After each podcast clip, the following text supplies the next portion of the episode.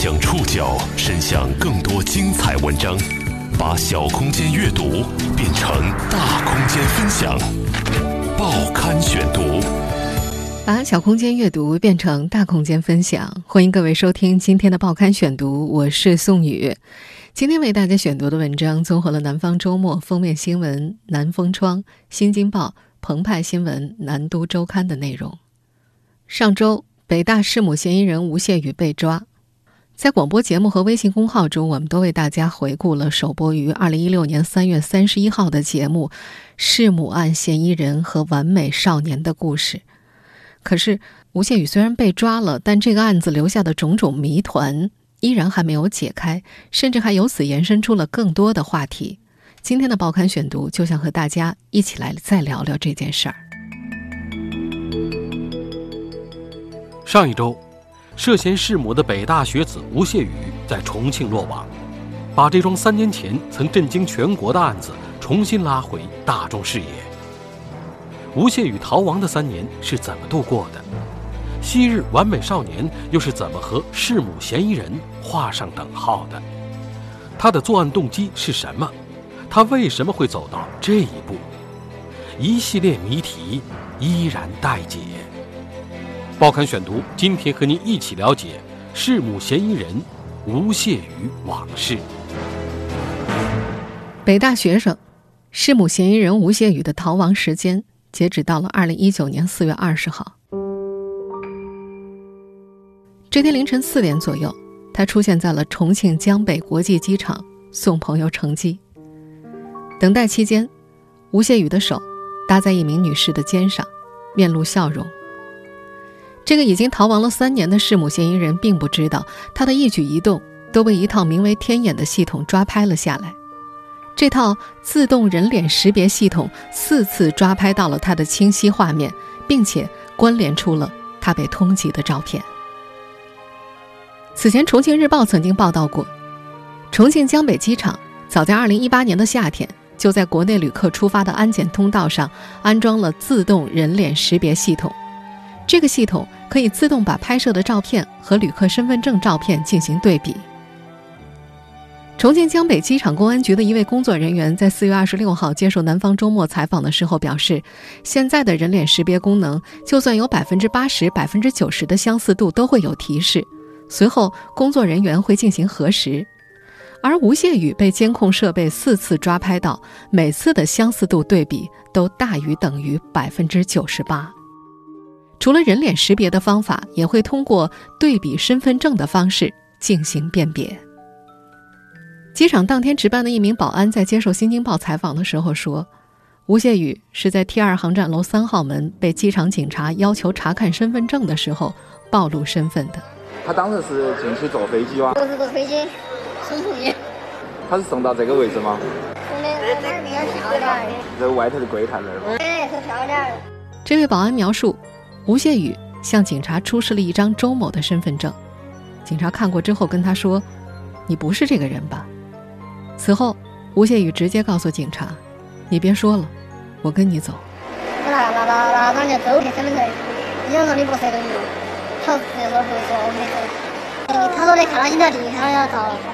在案发之后，警方调查发现，吴谢宇通过网络购买了三十多张身份证。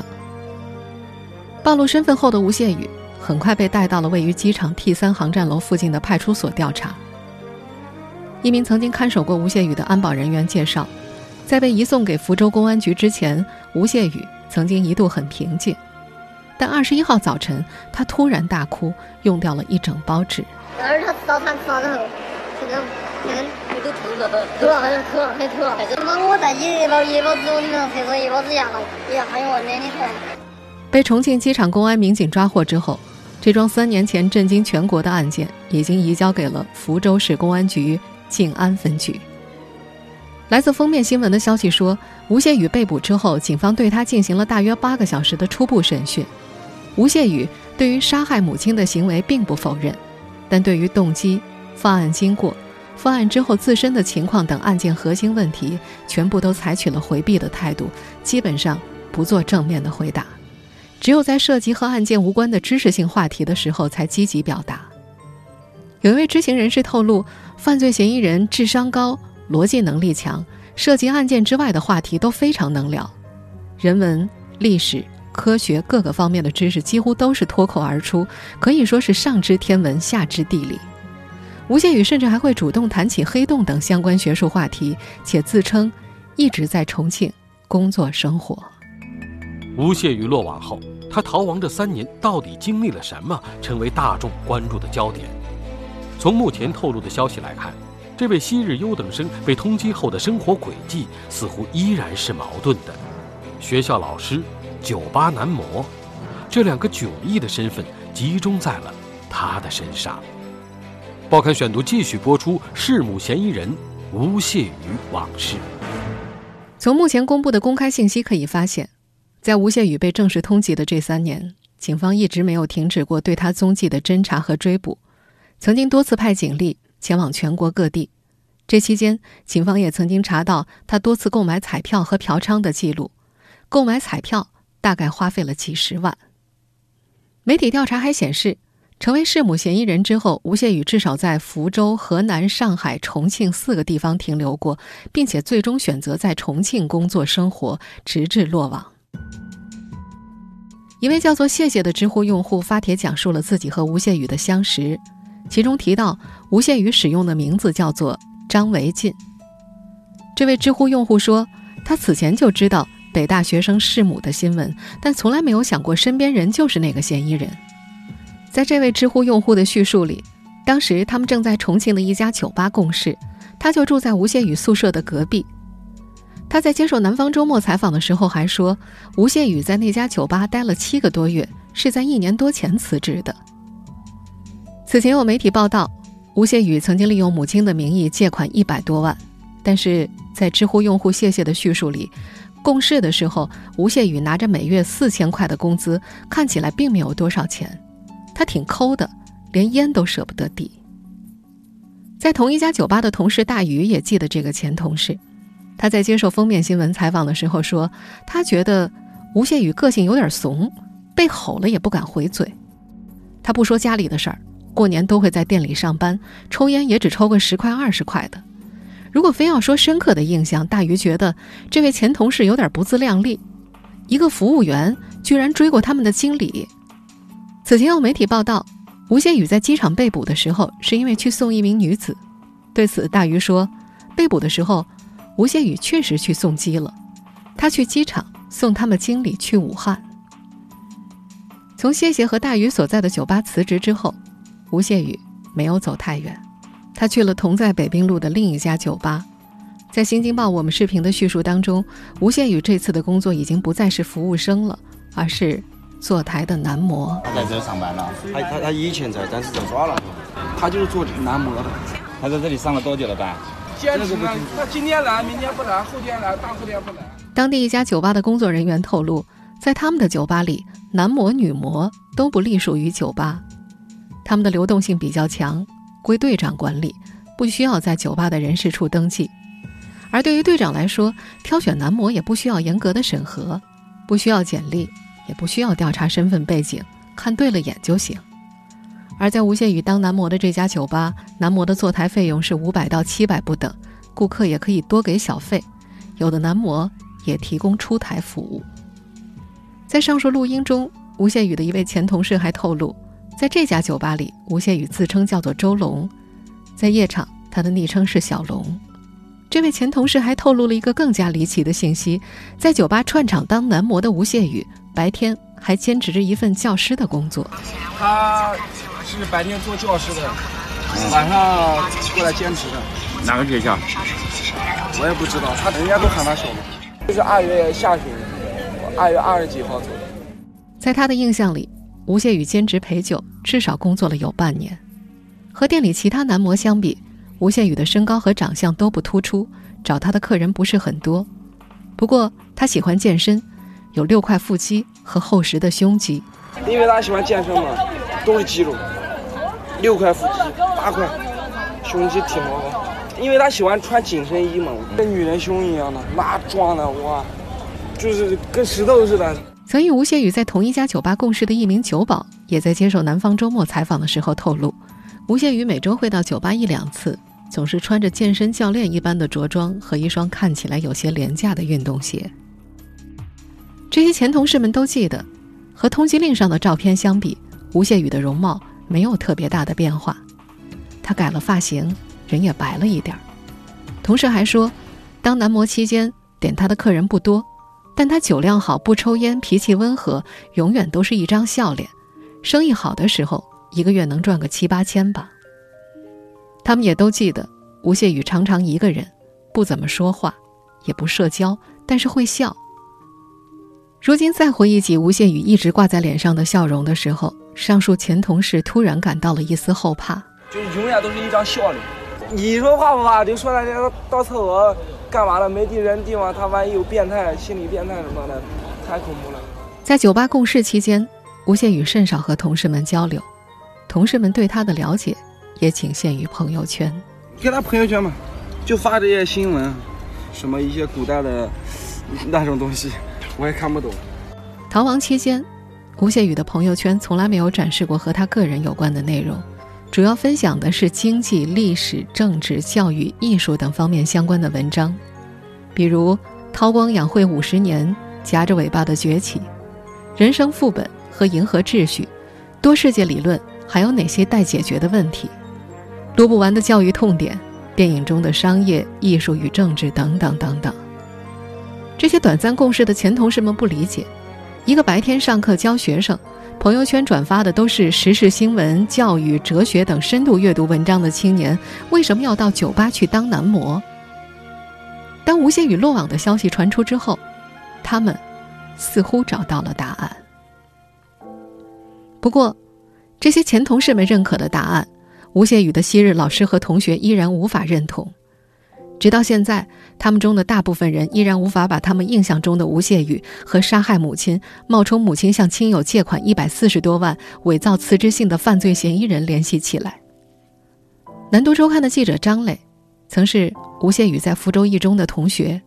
四月二十六号，吴谢宇落网的消息传开之后，他很快就联系到了旧同学们，希望跟同学们聊聊这件事。但一开始，几乎所有人都选择了沉默。吴谢宇的同班同学乌雅说：“这种消息会让人感觉世界是撕裂的，感觉没法把新闻上的人和他本人联系在一起，是断裂的，就像就像人类发现黑洞一样，又可怕又难以置信。毕竟，在这些旧同学们的记忆里，吴谢宇是班长，是中考状元，是北大学子。”是同学们口中身高一米八、爱篮球的雨神，也是父亲死后和母亲每晚通电话的孝顺儿子，是一个曾经可以用完美来形容的好少年。在警方还没有公布案情之前，吴谢宇的身上还笼罩着巨大的谜团：昔日完美少年是怎么和弑母嫌疑人画上等号的？吴谢宇的作案动机是什么？他为什么会走到这一步？无数人在社交网络上化身福尔摩斯，热烈地讨论着。报刊选读继续播出弑母嫌疑人吴谢宇往事。在这两天的社交网络上，围绕着吴谢宇案掀起了全民破案的高昂兴致。激烈的舆论目前呈现出三种分流：第一种声音就是试图了解，想了解。这对母子到底遭遇了怎样绝望的境地？问出这些话的人，一部分是在现实生活中和吴谢宇母子有过接触，而更多的是有感于吴谢宇涉案前后巨大反差的陌生人。这部分人希望专业的犯罪心理学家能够介入，了解吴谢宇涉案前后的心理过程，也希望通过探究这起杀人案件背后的真相，来做到更好的善后和预防。第二种类型的声音就是凭空想象，在案件的核心信息尚且缺乏的情况之下，网友们借助四处拼凑的信息，开始了各种都市传说型的联想，比如对吴谢宇母子关系的揣测，比如高智商作案过程的强调，再比如弑母心路历程的推演，甚至还有对吴家父亲所谓婚外情的造谣，以及对被害者谢天晴的谴责。一些没有事实依据的故事再造和传播获得了极高的点击率，而部分自媒体在此类留言的传播当中扮演了重要的角色。第三种类型的声音是拒绝追问。在吴谢宇案依旧谜团重重的时刻，有些网友率先做了网络判官，他们觉得杀害母亲的吴谢宇畜生不如，赶紧枪毙，发声希望吴谢宇罪有应得。这些来自网络世界的繁杂声音，有理性克制的，有冷漠和低俗的，也有愤慨和暴力的。他们很容易让人联想到前段时间热播的一部台湾电视剧《我们与恶的距离》。整个世界在腐烂，腐烂的都这部二零一九年三月二十四号开播的台湾电视剧只有十集，豆瓣评分九点五。这部电视剧里用充满矛盾和纠葛的故事，向观众抛出了一个又一个问题，比如，我们要不要去了解杀人犯？在媒体上伸张正义是不是完全正当的？民主法治有没有在讨好舆论？受害者的过激情绪和行为的限度在哪里？我们要不要去追寻犯罪的根源？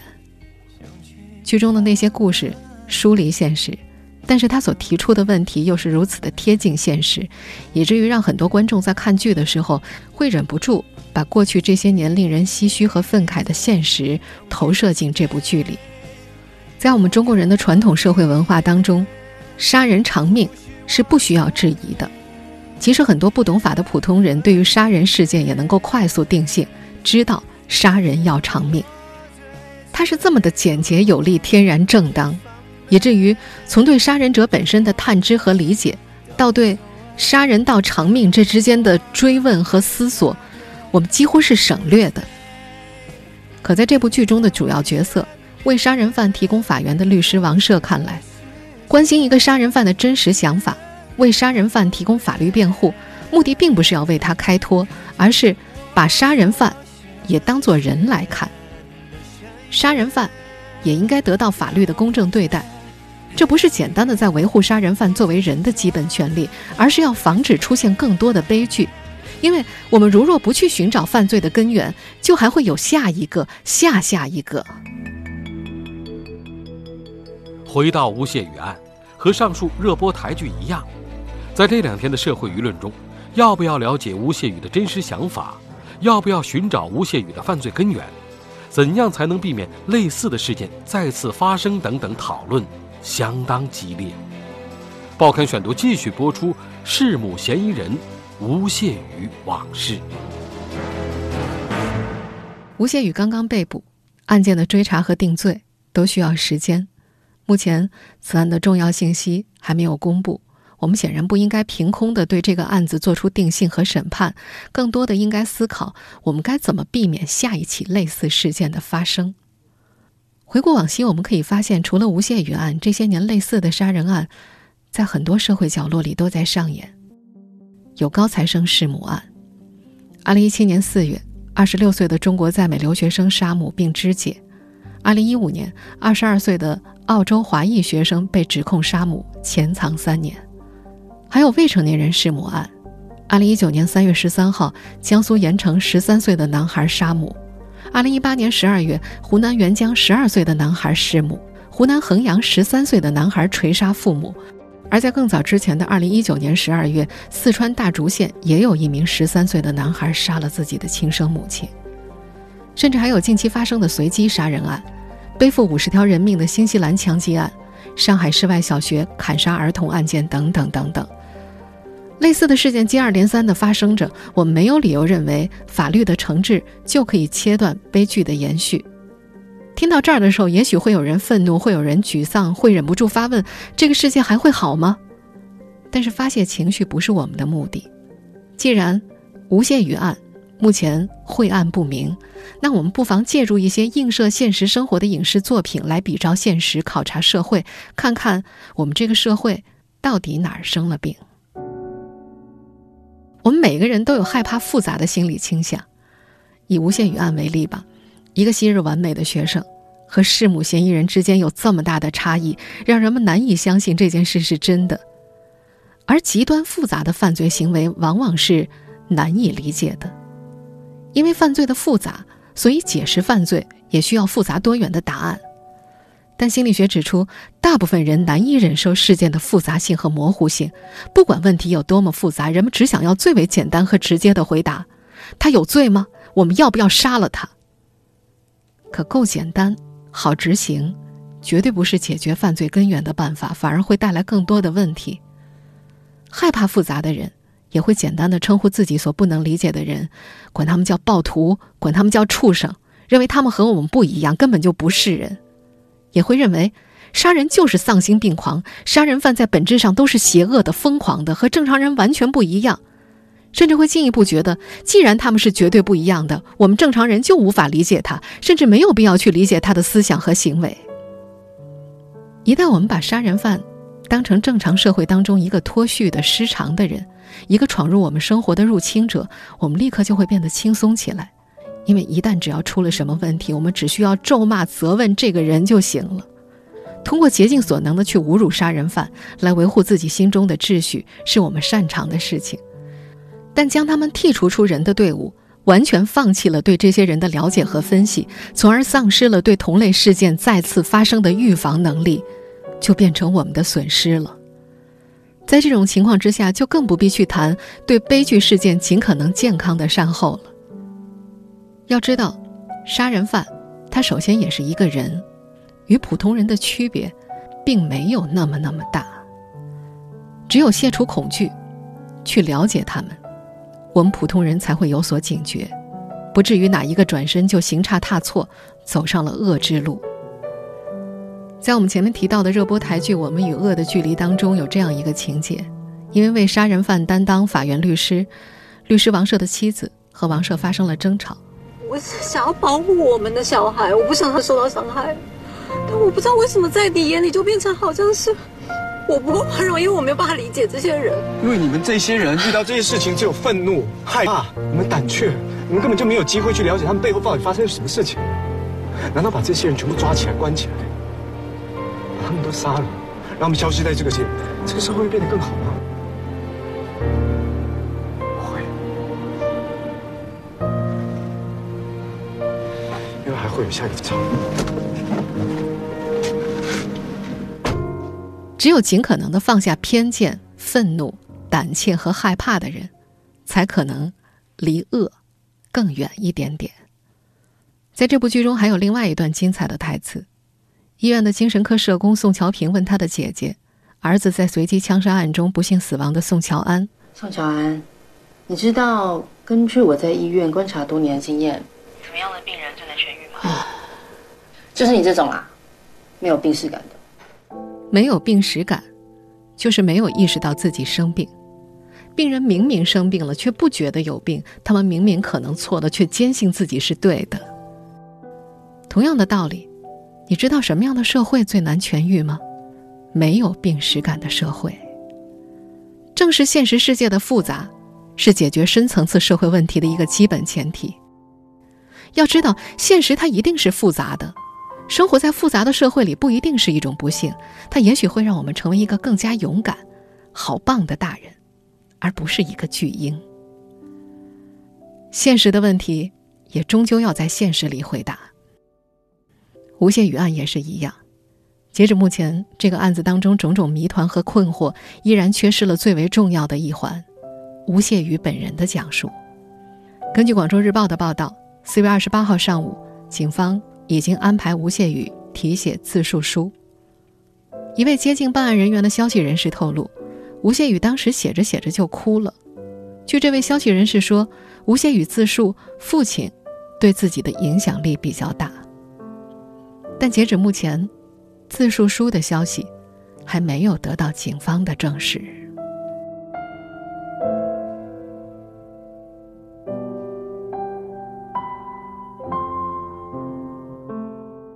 听众朋友，以上您收听的是《报刊选读》，弑母嫌疑人吴谢宇往事。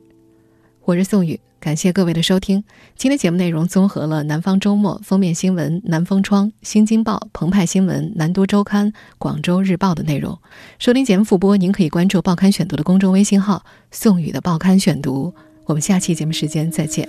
整个世界在腐烂。for Don't